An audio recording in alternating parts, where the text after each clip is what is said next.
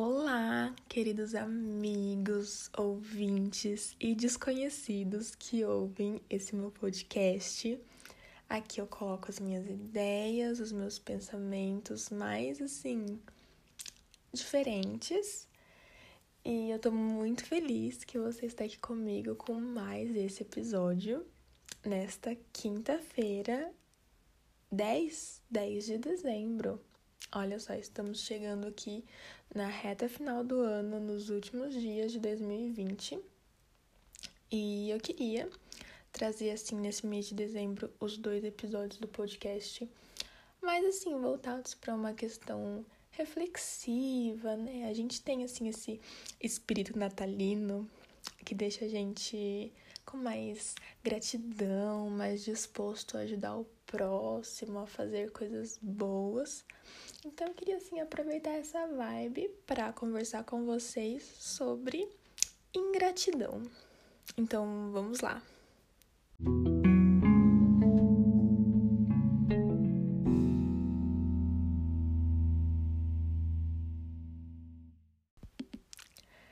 Bom, eu sempre começo o episódio falando bom, né? Então, não sei, vamos tentar melhorar isso. Então, pessoal, esses dias eu tava navegando pelo Facebook, como sempre, e eu achei um print de um tweet que falava mais ou menos assim: Se você pudesse apagar o ano de 2020 e esquecer de todas as coisas que você fez, é perder contato com todas as pessoas que você se aproximou, você faria isso? E eu vi muita gente compartilhando isso e falando que sim, que apagaria o ano de 2020, que as pessoas com quem conversou, aquilo que aprendeu não valeu de nada e facilmente deletaria o ano da vida. Sabe aquela coisa do Twitter cancela? Então cancela 2020. E eu vi também isso nos stories do Instagram de algumas pessoas e com aquela coisinha de enquete, sabe? E muita gente falava que sim, que apagaria o ano de 2020 da existência. E eu fiquei me assim pensando, né? Poxa vida, por que será que tantas pessoas apagariam o ano de 2020? Será que realmente foi um ano tão ruim assim? Claro que eu não posso analisar o ano de outra pessoa com base naquilo que eu vivi. Para mim foi um ano muito bom, foi um ano bem bacana. Eu aprendi muita coisa, li muitos livros, é, conversei com várias pessoas bacanas e que agregaram valor à minha vida. E eu sei que o ano de todo mundo não deve ter sido bom assim, né? Muita gente perdeu parentes queridos, é, pessoas próximas por causa da pandemia. É, mas assim, eu também não acho que a gente pode olhar só com um óculos com uma lente ruim, sabe? Claro que isso daqui é achismo meu, né? O podcast é meu, eu tô deixando aqui a minha opinião aberta na internet. Espero que ninguém me cancele por isso. E se cancelar, tô nem aí. É... Mas eu acredito assim que a gente teve muitas oportunidades diferentes nesse ano a gente teve muita oportunidade de estar com a nossa família, de se aproximar dos nossos irmãos, das pessoas que moram na mesma casa com a gente. E que às vezes a gente esquece disso porque a gente passa tanto tempo correndo de um lado para o outro, fazendo tantas coisas que a gente esquece de parar um pouquinho. Então, será que a gente não perdeu oportunidades esse ano? O que, que será que a gente poderia ter feito de diferente que a gente não fez? Claro que a gente, uma das principais coisas que a gente deveria ter feito e que a gente não fez certo, né? Foi a coisa do isolamento social que poderia ter evitado muitas mortes e continuar evitando. Claro que aqui a gente sabe que já tá tudo aberto, tudo, todo mundo festinha, fim de ano e essas coisas, né? Mas não vamos falar sobre isso não é mesmo? A gente pode deixar isso para um outro podcast sobre responsabilidade social. O que, que vocês acham? É... Mas vamos lá. O que, que a gente poderia ter feito de diferente no nosso ano de forma pessoal, vamos pensar assim, já que a gente ficou tanto tempo trancado dentro de casa, será que a gente aproveitou o tempo que a gente tinha ou será que a gente ficou só no celular? Eu vi uma vez um print de uso de tempo de tela de uma pessoa que mostrava assim 13 horas de uso de celular por dia durante a pandemia. E eu fiquei abismada com aquilo. Porque eu comparei, né, com o meu tempo, com certeza, e não chegava nem perto do tempo dessa pessoa. Mas tá, Bia, tudo bem. A gente pode fazer o que quiser no celular hoje, ele é um mini computador. Mas eu tô querendo falar, e eu acho que eu tô enrolando para falar isso, que a gente não valorizou o ano que a gente ganhou. E na medida que a gente não valoriza isso, a gente fica ingrato. O que eu vi nesse ano foi muita ingratidão de muita gente e de e vindo de várias partes diferentes, sabe? E a ingratidão, ela vem desse lugar da expectativa, da comparação de tudo que você esperou e sonhou para esse ano.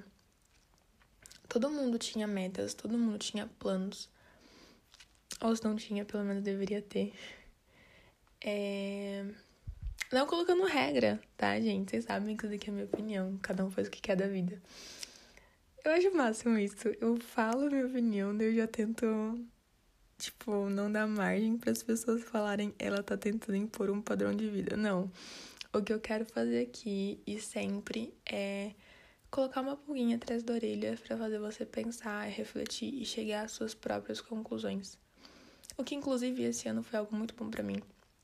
Eu tive muita conversa com muita gente, é, muitas calls, como diz o povo de SP, sobre vários assuntos que fizeram eu formar a minha opinião sobre algumas coisas e não só aceitar opiniões prontas.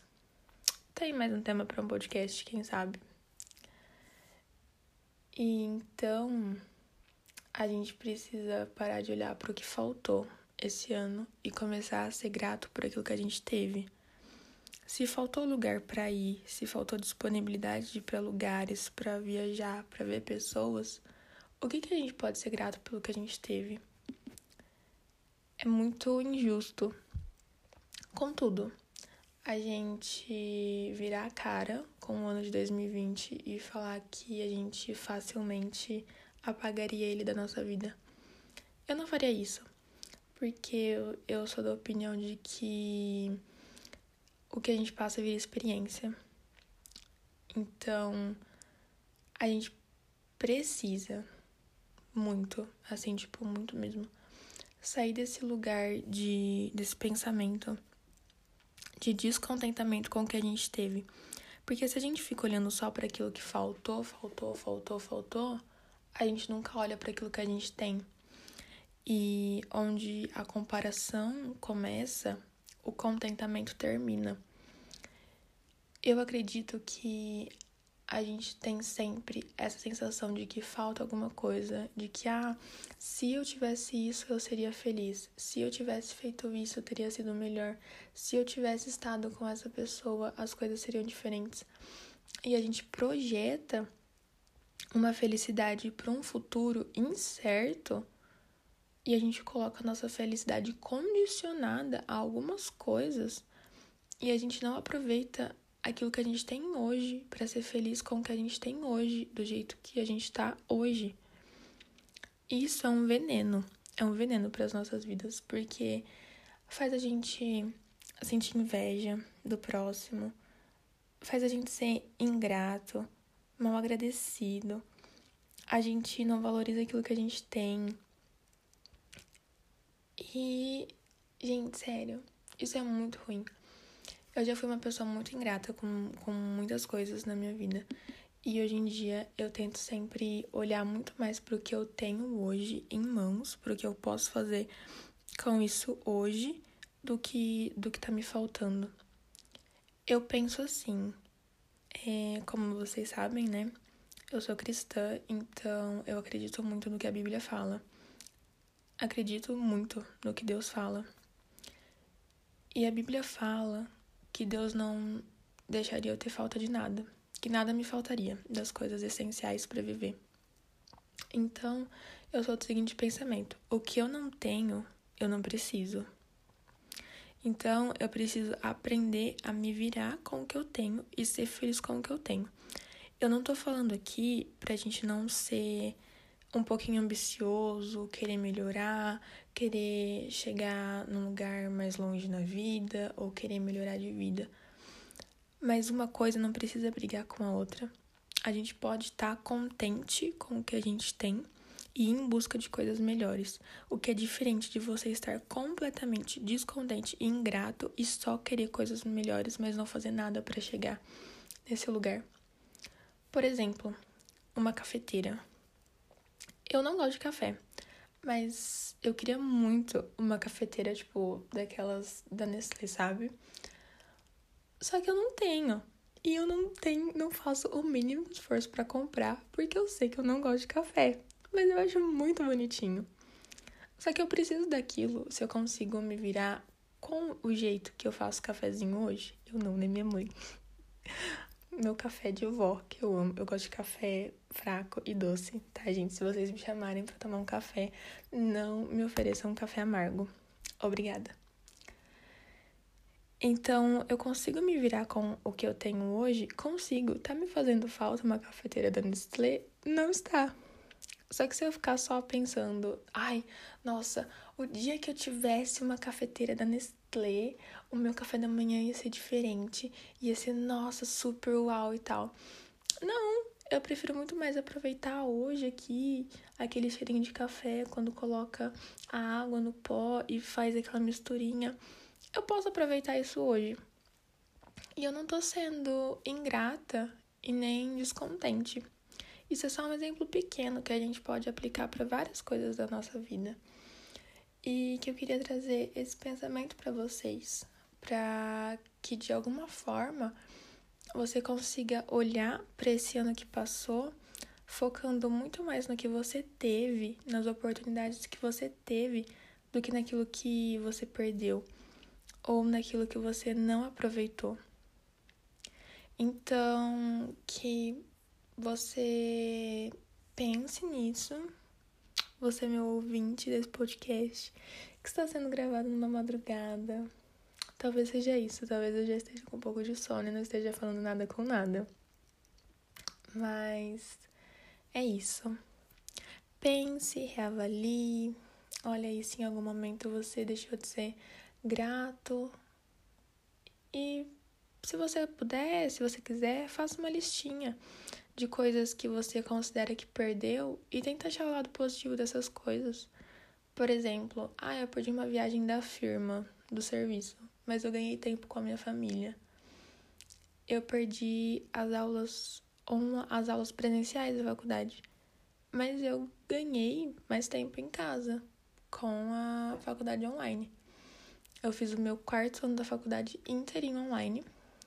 E fazia três anos que eu não sabia o que era uma janta em casa durante o período letivo. E isso foi bem bacana. Foi bem ruim para minha profissão, para o meu futuro profissional, com certeza. Mas para Beatriz como pessoa, foi bem bacana.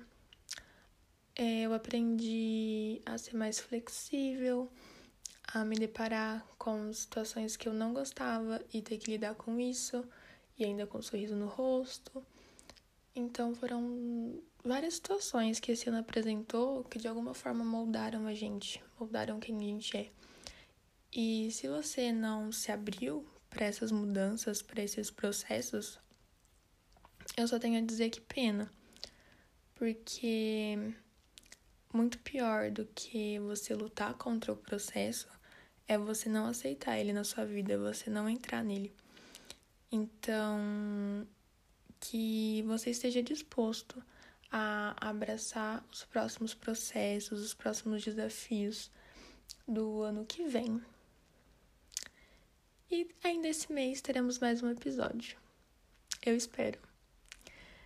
É, se você quiser deixar algum comentário, alguma sugestão de tema ou algum feedback, pode ir lá no meu Instagram. Eu vou ficar muito feliz de ler e responder você. É isso. Um beijo. Fique com Deus. e até o próximo episódio.